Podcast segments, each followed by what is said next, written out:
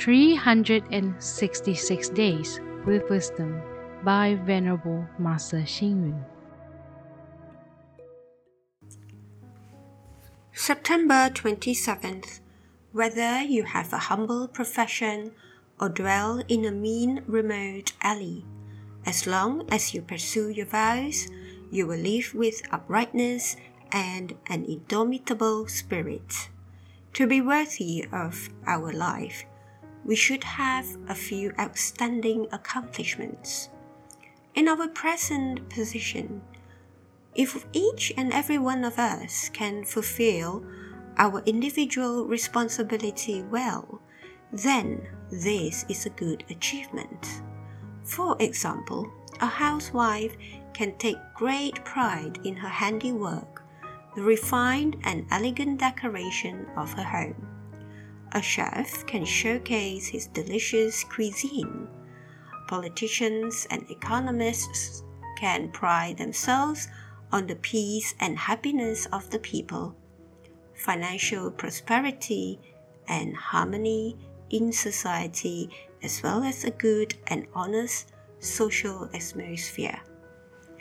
Waiters can consider their competent services to their employers as their accomplishment, while secretaries can refer to the flawless arrangement of the boss's itinerary as their proud output.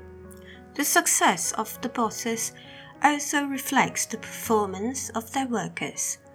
The world is rich with accomplishments, as the celebrated poet Li Bai in the Tang Dynasty said, Nature has furnished us with beautiful writings.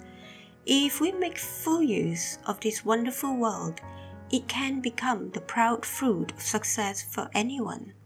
For example, if we plant a tree or a flower, they can be our proud handiwork. If we say good and beautiful words or explain some very touching principles, those words and principles are our output.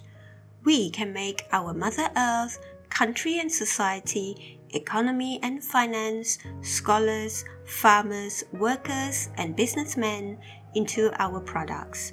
We ourselves should also be a source of good material to be molded into a good product to be dedicated to the people.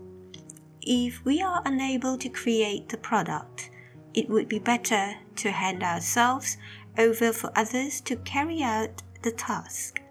Read, reflect, and act. If we are a piece of good material, we can be molded into a good product dedicated to the people. Please tune in, same time tomorrow as we meet on air.